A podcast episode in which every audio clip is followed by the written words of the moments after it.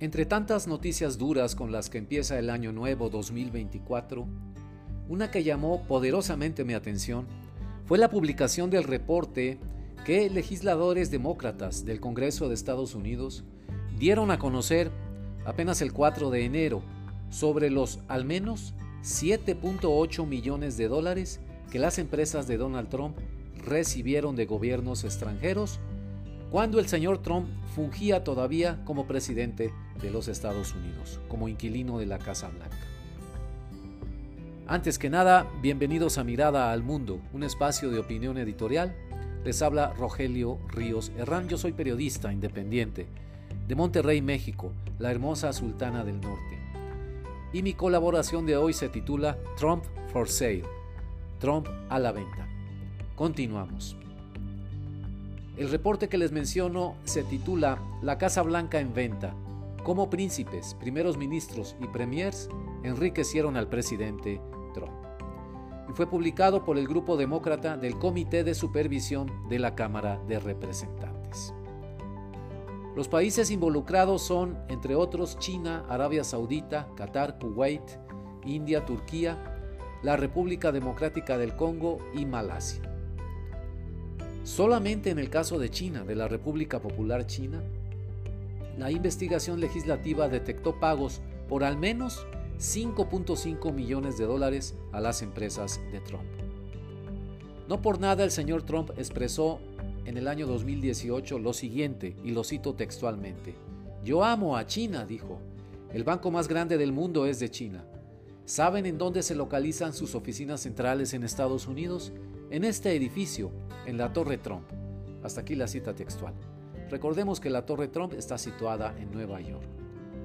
Más que un posible conflicto de interés por error o descuido, al señor Trump se le acusa de violar deliberada y conscientemente la Constitución norteamericana que impide expresamente a los presidentes recibir dinero en efectivo, pagos o regalos de mandatarios y corporaciones extranjeras sin el consentimiento del Congreso. La línea roja que cruzó Donald Trump fue, en primer término, no deslindarse formalmente como accionista y propietario de sus empresas, por lo cual, cuando los diplomáticos y funcionarios sauditas o chinos se hospedaban, por ejemplo, en el Trump International Hotel en Washington, lo beneficiaban directamente a él y a su familia. En segundo término, estimados amigos, los congresistas demócratas lo acusan de haber tomado decisiones de gobierno, decisiones de política exterior concretamente, a cambio de las ganancias recibidas en sus empresas, violando el mandato constitucional de colocar el interés público de Estados Unidos por encima de cualquier interés privado.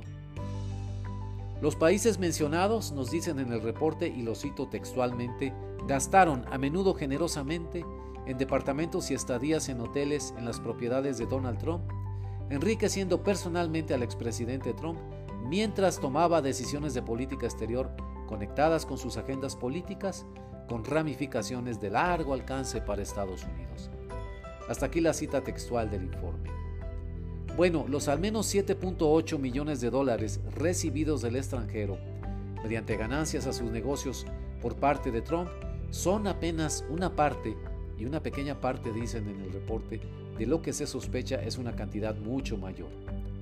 Al cambiar la mayoría del Congreso de Estados Unidos al control republicano, el año pasado, en el 2023, la investigación fue suspendida abruptamente por el señor James Comer, el nuevo presidente republicano del Comité de Supervisión, quien en su lugar abrió una investigación en contra de quién creen ustedes, por supuesto, del presidente Joseph Biden y su hijo Hunter.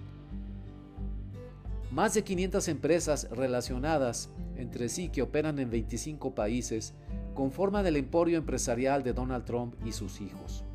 Es tal la ceguera, la miopía de sus seguidores y legisladores republicanos que no quisieron ver el notorio pero evidente conflicto de interés y las actitudes anticonstitucionales e ilícitas de plano de un presidente al que solo le faltó colocarse en la frente la etiqueta de Trump for sale Trump a la venta. El propio Trump dijo de sí mismo en una ocasión que era el más grande infomercial de la historia política, él mismo, su. Desde México, estimados amigos, la lectura del reporte de los congresistas demócratas y de las adversidades que enfrentaron para obtener la información financiera de manos del señor Trump y sus contadores, mediante litigios en las cortes, me anima a pensar que su esfuerzo nos marca el camino a seguir. Este es luchar a toda costa por el acceso a la información pública y la rendición de cuentas de los gobernantes. El rey del cash, Andrés Manuel López Obrador, no le pide nada a Trump for sale. Al contrario, son las caras de una misma moneda, las caras de la simulación y el fraude a la ley, para obtener ventajas y ganancias monetarias personales y familiares, siempre en nombre de una causa política que sirve de pantalla. MAGA o Make America Great Again en el caso de Trump. Cuarta transformación en el caso de Andrés Manuel López Obrador.